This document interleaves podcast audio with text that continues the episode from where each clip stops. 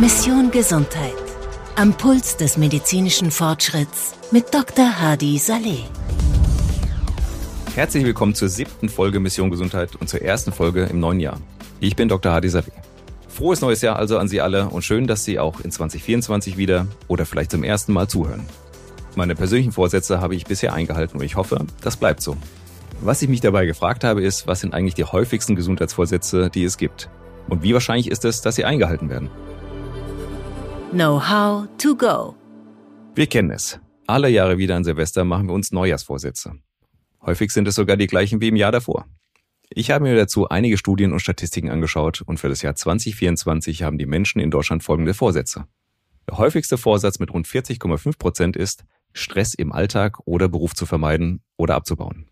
Knapp dahinter mit 38,6 Prozent kommt der Wunsch, mehr Zeit für die Familie und die Freunde zu haben und 38,5 Prozent wollen sich in ihrer freien Zeit mehr dem Sport widmen. Auch eine gesündere Ernährung steht bei über 33 Prozent der Deutschen auf der Liste der guten Vorsätze. Vorsätze sind ja etwas Schönes. Wirklich etwas bewirken können sie nur, wenn wir sie auch langfristig durchsetzen. Wie nachhaltig sind Vorsätze also? Studien zufolge werden 77 Prozent der Neujahrsvorsätze nach einer Woche eingehalten. Nach zwei Jahren sind es nur noch 19 Prozent. Wir nehmen uns etwas vor, aber fallen dann doch wieder in unsere alten Gewohnheitsmuster zurück. Wie schaffen wir es, unsere Vorhaben dauerhaft umzusetzen? Hier ein paar meiner Tipps. Ihre Taten müssen zur Gewohnheit werden. Gewohnheiten sind automatische Abläufe, die uns den Alltag erleichtern. Ein Mensch muss am Tag etwa 20.000 Entscheidungen treffen. Unser Gehirn hilft uns dabei, indem es 95 Prozent dieser unbewusst stattfinden lässt. Entscheidungen, die wir immer und immer wieder treffen, werden irgendwann automatisiert und erfordern keine kognitive Anstrengung mehr. Um gute Vorsätze einzuhalten, gilt es also, vorhandene Gewohnheiten zu überschreiben. Das funktioniert nicht von heute auf morgen, sondern dauert im Durchschnitt etwa 66 Tage. So lange müssen wir also durchhalten. Hier ein Beispiel, wie es klappen kann. Ich möchte fitter werden und habe mir deswegen vorgenommen, regelmäßig joggen zu gehen. Zunächst hilft es, ein offensichtliches Signal zu schaffen. Nach dem Aufstehen liegen bereits meine Trainingsklamotten neben dem Bett bereit. Das kann die Wahrscheinlichkeit deutlich erhöhen, dass ich wirklich joggen gehe. Dann das Ziel attraktiv machen. Es sich vorstellen, wie gesund, glücklich und voller Leben werde ich mich nach dem Joggen fühlen. Außerdem sich nicht übernehmen, sondern langsam steigern. Es nützt nichts, sich 60 Minuten Joggen vorzunehmen, wenn man es nicht schafft und sich dadurch demotiviert fühlt. Fünf bis 20 Minuten können für den Anfang genug sein. Um eine Gewohnheit zu etablieren, ist es sinnvoll, klein, aber mit kontinuierlicher Steigerung zu starten. Und ganz wichtig, nach dem Laufen darf man ruhig auch mal richtig stolz auf sich selbst sein. Mit einem klaren Ziel vor Augen kann man vieles schaffen. Das weiß auch unser Gast der Folge. Experte der Woche. Mein Experte in dieser Folge ist Philipp Biludel. Philipp Biludel ist Ultramarathonläufer und CEO und Co-Founder von Exact Help.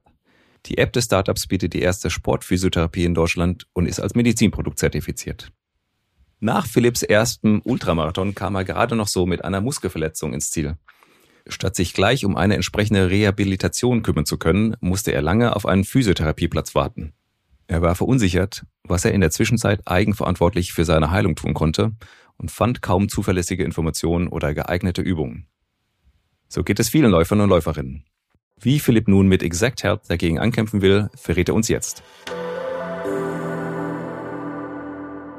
Philipp, schön, dass du da bist. Du hast in 2021 das Startup Exact Health mitbegründet. Die erste digitale Physiotherapie bei Sportverletzungen. Und jetzt steige ich mal direkt ein. Du läufst Ultramarathons, ich laufe nur Marathons. Meine Erfahrung mit Sportverletzungen war, als ich angefangen habe zu laufen, das ist nicht viele Jahre her, habe ich immer mit der Achillessehne Probleme gehabt. Mhm. Und äh, jetzt bin ich zum Glück Orthopäde äh, und konnte mir selber helfen, was ja. Übungen angeht.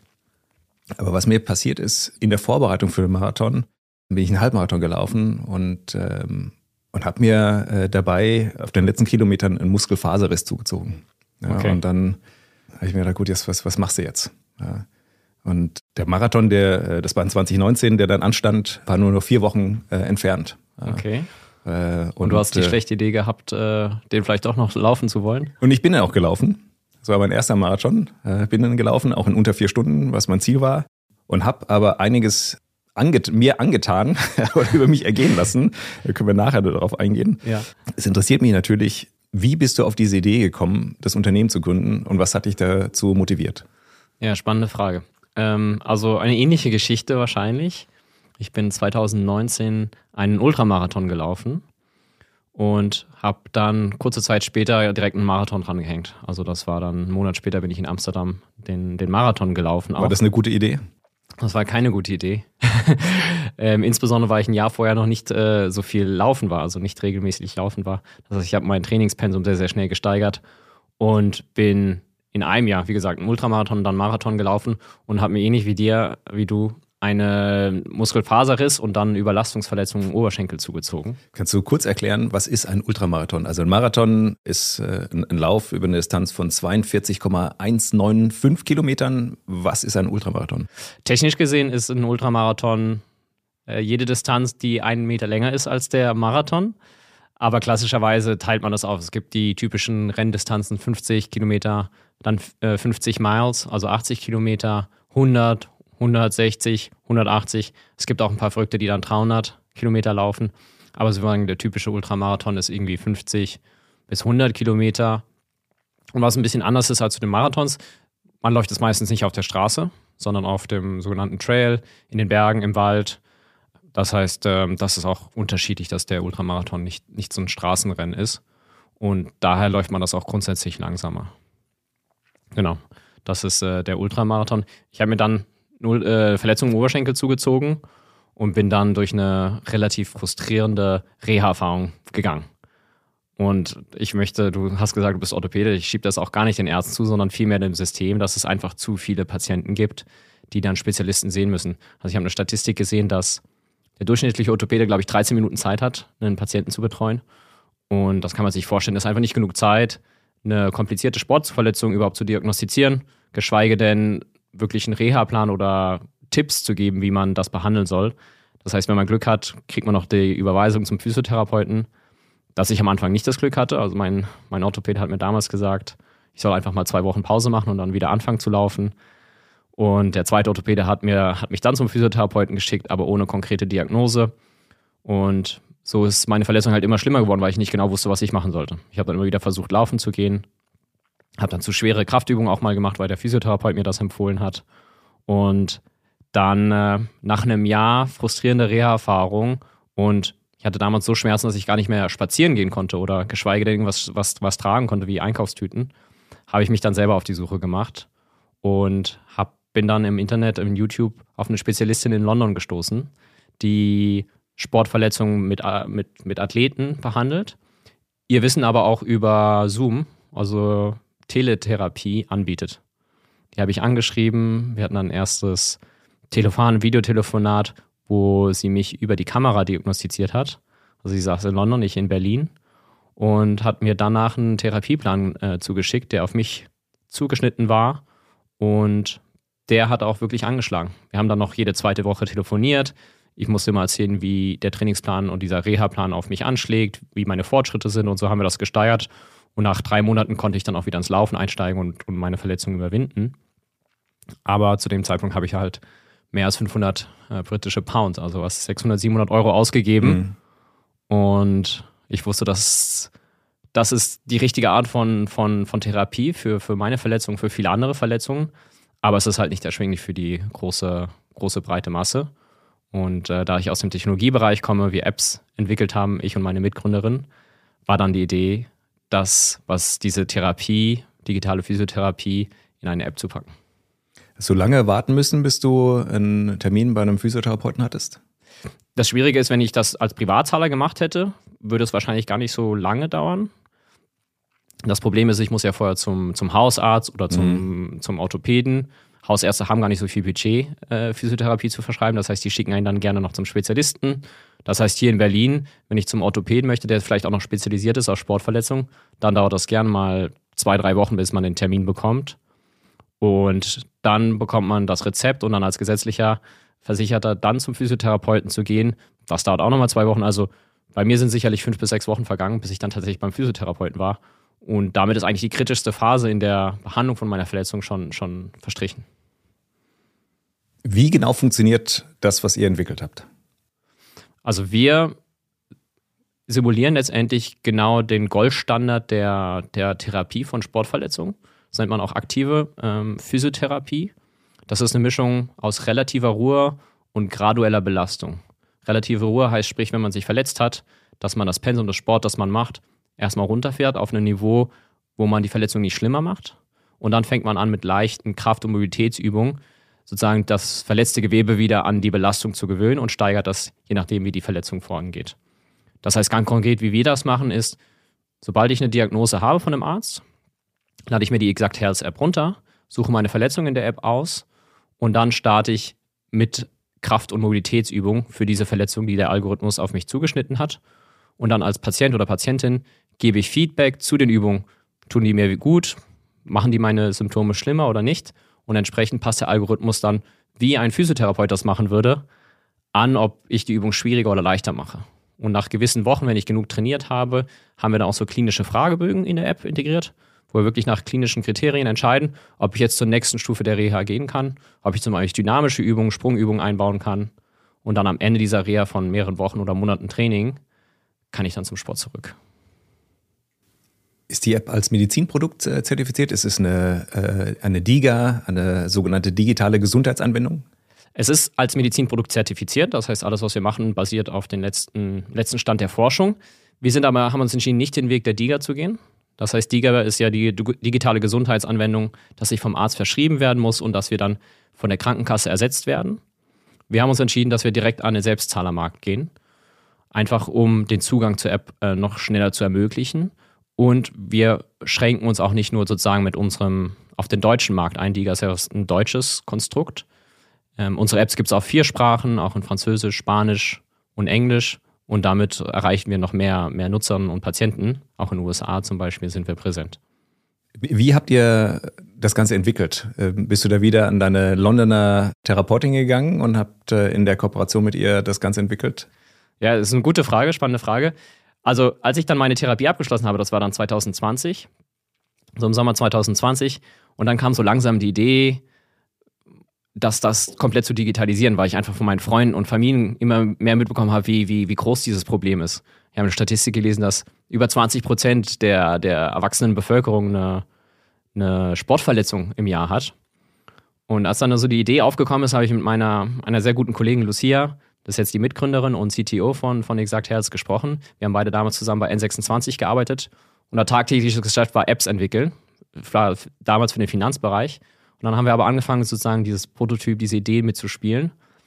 Aber wir waren natürlich keine medizinischen Experten. Und das muss ich auch sagen, alles, was ich hier sage, medizinische Ratschläge, ich bin kein, bin kein Arzt und habe mich nur mit dem Thema sehr lange beschäftigt. Aber dann haben wir einfach äh, die Mareike, die uns jetzt die dritte Mitgründerin von Exact Health ist, die, die Spezialistin aus London, angeschrieben und gesagt, hey, wir haben die Idee, deinen Job zu automatisieren. Findest du das cool? Was wir eigentlich erwartet hätten, wäre zu sagen, das funktioniert nicht, das kann man nicht machen, alles, was ich mache, ist einzigartig.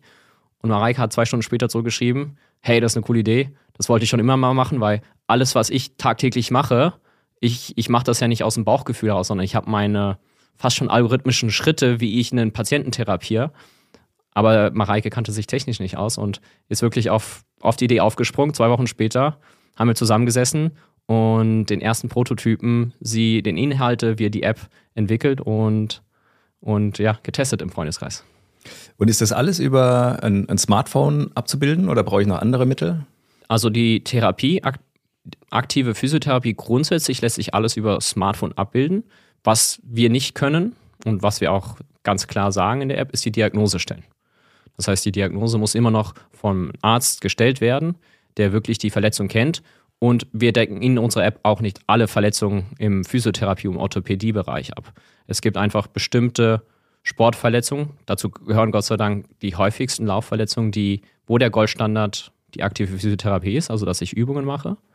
Aber es gibt auch Kontraindikationen, wenn ich schwanger bin, wenn ich Asthma habe, wenn ich äh, Osteoporose habe, wofür die App noch nicht anwendbar ist und wo man wirklich mit einem Arzt zusammen gucken muss, welche Übungen passen für mich, um das noch zu weiter zu individualisieren.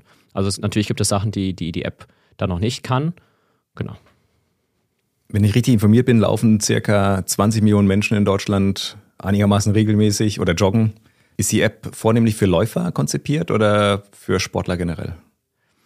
Die App ist tatsächlich aus der persönlichen Leidensgeschichte, aber auch weil es die größte Sportart ist, erstmal auf die Läufer fokussiert. Das heißt, wir haben uns wirklich angeguckt, weil die Therapie, weil was wir erreichen wollen, ist natürlich die, die Verletzung zu rehabilitieren und dann die Leute aber auf ihren Sport wieder vorzubereiten. Und die Belastung von einem Läufer ist zum Beispiel sehr unterschiedlich zu jemandem, der Fußball spielt. Und entsprechend haben wir gesagt, da wir auch sozusagen diese Aufbau zum Sport zurück Programm mit in der App haben, haben wir uns hier auf Läufer fokussiert, damit wir sozusagen auch die Pläne ganz spezifisch für die Belastung, die Läufer erwartet äh, und Läuferinnen erwartet, ähm, zu entwickeln. Aber das Ziel, das wir haben, ist diese Verletzungen und noch mehr Verletzungen hinzuzufügen, mehr Reha-Pläne für andere Sportarten.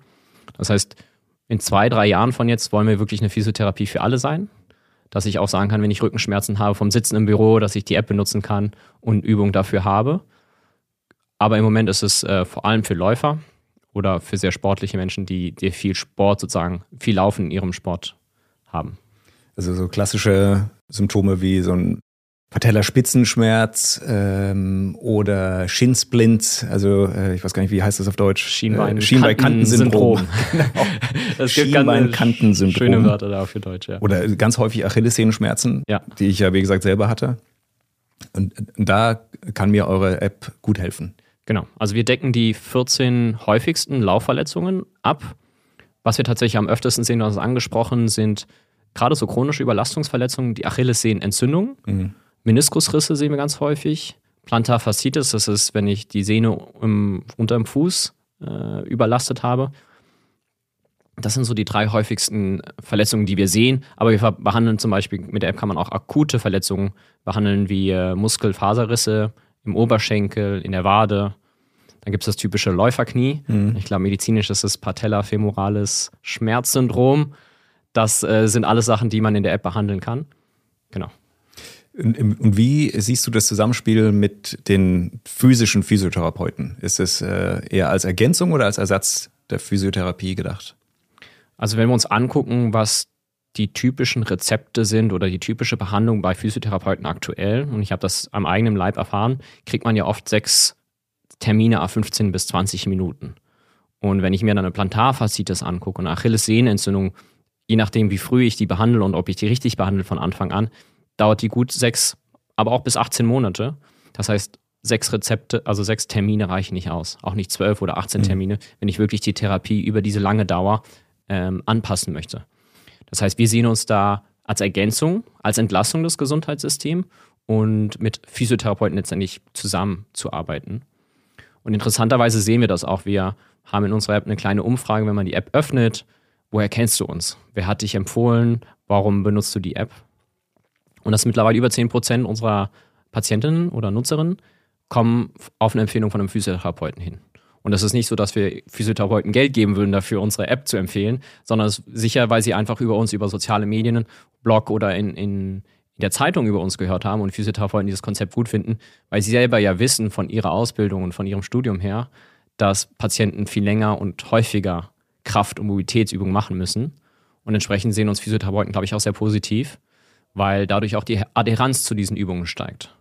Weil wir kennen das ja alle selber, wir haben alle diesen Schweinehund, der Physiotherapeut sagt uns, mach mal bitte Kraftübungen zu Hause, komme ich nach Hause und dann habe ich entweder vergessen, was ich machen soll oder ich mache es einfach nicht. Und da kommt dann die App ganz, ganz gut ins Spiel, weil ich kriege eine Erinnerung, eine Push-Nachricht, ich kann das abhaken, das sind alles so kleine Dinge, die uns dann am Ball halten. Und entsprechend sehen wir uns Ergänzung als Entlastung vom Gesundheitssystem, dass Physiotherapeuten sich gerade auf sehr, sehr spezielle Fälle, wir haben darüber gesprochen, wenn du andere Komorbiditäten hast, Kontraindikationen hast, aber auch sozusagen in der Langzeitbegleitung.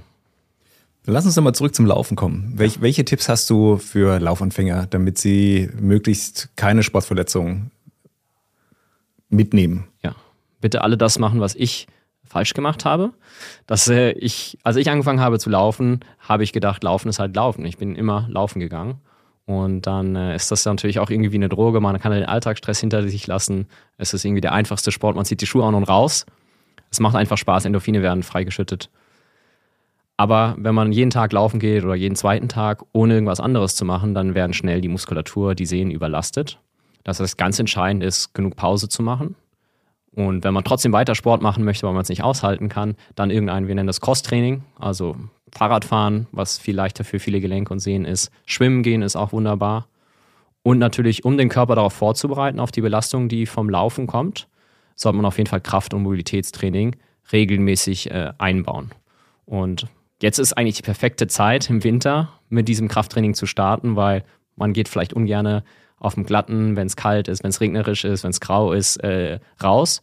Das heißt, in dieser Off-Season, wo man jetzt nicht so viel läuft, sollte man dann ins Fitnessstudio gehen, da seine Kraftübungen machen, Mobilität aufbauen, das zweimal die Woche machen, vielleicht ein bisschen weniger laufen.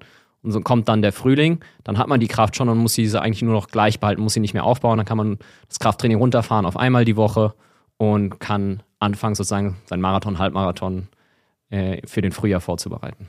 Ja, also auch äh, Stabilisierungsübungen, Rumpfstabilität ist extrem wichtig für die Laufdynamik. Mhm. Aber ich glaube, ich würde noch ein bisschen früher ansetzen, weil viele, die mit dem Laufen oder sich überlegen, Laufen anzufangen, nehmen sich irgendwelche Turnschuhe, die sie irgendwo tief im Schrank noch finden. Ja. Äh, das ist ein großer Fehler. Also da empfehle ich wirklich, in ein gutes Paar Laufschuhe zu investieren, mhm. in äh, spezialisierten Laufladen zu gehen und sich Laufschuhe anpassen zu lassen das ist jetzt keine individuelle Anpassung. Ja. Äh, der, es gibt nicht den maßgeschneiderten Schuh, aber es gibt einen Schuh für jede Gewichtsklasse. Und da sollte man sich, glaube ich, gut beraten lassen. Ja, also wenn wir schon auch bei Schuhen sind, es gibt natürlich auch immer diese große Streit darüber, ob ich Vorderfuß, Mittelfuß, Hinterfuß laufen soll. Und viele stellen es dann um, weil sie was gelesen haben. Also was wir wissen, was wir sehen, was wir gehört haben, letztendlich ist es eigentlich gar nicht so wichtig, wie ich laufe. Das Wichtigste ist, dass ich kleine Schritte mache dass ich versuche, unter der Körpermitte aufzukommen. Was du gesagt hast, dass ich den Lauf, diesen Schuh, der für meinen Laufstil passt, also wenn ich irgendwie Hinterfuß laufe, dass ich natürlich eine gute äh, Sohle da drin habe, die diesen Schock auch absorbieren kann. Dass das auch ganz wichtig ist, dass man sich da auch nicht verrückt machen lässt. Absolut. Also eine gute Dämpfung, je nach Gewichtsklasse, ist, ist, äh, ist wichtig. Ich bin ein bisschen schwerer, habe nicht die klassische Läuferphysiologie oder Physiognomie. Ähm, und von daher äh, laufe ich eher mit gut gedämpften Schuhen. Und was äh, den Laufstil angeht, ich habe mir mal ein Video angesehen von Eliud Kipchoge, ja. der, weiß nicht, hält er noch den Weltrekord? Also er hält, glaube ich, noch den Weltrekord, ja. ähm, aber nicht mehr den Berliner äh, Marathonrekord. Und der kommt interessanterweise auf dem Mittelfuß auf, mhm. ja, stößt sich aber dann relativ schnell ab, ähm, hat aber wirklich den Fuß genau in der Körpermitte und, äh, und damit einen perfekten Schwerpunkt. Abgesehen davon, dass er einfach körperlich ja. äh, eine gute Prädisposition hat und äh, sehr effizient läuft und ja. wahrscheinlich nichts wiegt. Ja, das stimmt, das stimmt. Aber weil wir so viel über Reha gesprochen haben, was wir natürlich eigentlich erreichen wollen, ist, dass die Leute sich viel weniger verletzen und wahrscheinlich jede Verletzung ausschließen wird man nicht können. Aber deswegen haben wir vor kurzem auch einen Präventionsplan gelauncht in der App, mhm. der sich genau darauf fokussiert, auf den Kraft- und Mobilitätsaufbau. Jetzt nicht nur für Beine, du hast es auch erwähnt, für, für die Rumpfstabilität und bei uns kann man jetzt auch eine Problemzone auswählen. Also wenn ich irgendwie früher mal Knieschmerzen hatte oder Probleme mit dem Fuß oder mit meiner Hüfte, dann kann man in diesem Präventionstraining oder Prophylaxe-Training auch diesen Schwerpunkt aussuchen. Und dann passt die App sozusagen dieses Kraft- und Mobilitätstraining für mich an und ähm, hat dann auch ein Programm, wie ich zum Laufen reinkomme. Und ich glaube, das ist für, gerade für Anfänger oder für Leute, die lange kein Krafttraining gemacht haben, ein sehr, sehr guter Startpunkt um sich gar nicht erst zu verletzen. Wie stehst du zu Fitness-Trackern, Smartwatches, äh, diversen Sensoren? Jeder, der mich kennt, weiß, ich bin großer Fan davon und, und habe äh, zu jedem Zeitpunkt immer drei am Leib, manchmal ja. mehr. Ähm, wie siehst du das? Also, ich gehe auch ohne meine Smartwatch eigentlich nicht laufen. Ich glaube, ne, wenn es nicht auf Strava ist, dann, dann zählt das gar nicht. Also, ich, ich benutze es sehr gerne, einfach auch meine Herzfrequenz und meine Fortschritte messen zu können. Also, ist es gar nicht, dass ich unbedingt schneller werden möchte aktuell, sondern dass ich halt gucke, dass ich schaffe, bei gleichbleibender Geschwindigkeit meine Herzfrequenz zu senken über die Zeit und dann diesen Fortschritt messen zu können, sichtbar zu machen, finde ich einen großen Motivationsfaktor, der mich auch immer wieder rausbringt. Also ich benutze das jetzt nicht, um meine Performance unbedingt zu optimieren, aber einfach um den Fortschritt messen zu können und natürlich dann auf den sozialen Medien wie, wie Strava zu posten und dass meine Freunde sehen, was ich äh, so treibe. Peer Pressure. Ähm, schaust du auch äh, auf VO2 Max, also sprich, wie dein Körper in der Lage ist, Sauerstoff zu verarbeiten? Ja, tatsächlich, äh, meine Apple Watch äh, berechnet VO2 Max für mich immer auf. Aber da ich sehr, sehr langsamer Läufer bin, dafür aber eher lange Strecken laufen, habe ich das Gefühl, dass, dass es ganz klar mein View 2 Max unterschätzt. ich habe das irgendwann, aber das war, als ich noch den Ultramarathon vor vier Jahren gelaufen bin, habe ich dann auch mal einen Laktat-Test gemacht, der dann geguckt hat, wie meine Herzfrequenz zu, zu meinen Laktat-Schwellwerten sich verhält. Und da war es tatsächlich so, dass meine Laktatwerte, Schwellwerte deutlich besser aussehen als zum Beispiel mein View 2 Max. Also ich gucke da drauf und gucke, dass meine Fitness insgesamt sich verbessert, aber ich äh, bin jetzt nicht komplett fixiert drauf, dass, dass der View 2 Max äh, irgendwie so stimmt, weil ich auch gesehen habe, dass meine sportliche Leistung nicht hundertprozentig mit diesen groben Schätzungen des View 2 Max äh, übereinstimmen. Was ist dein nächster Lauf? Mein nächster Lauf. Das ist eine gute Frage. Ich benutze, früher habe ich immer Wettbewerbe benutzt, um mich zu motivieren, laufen zu gehen.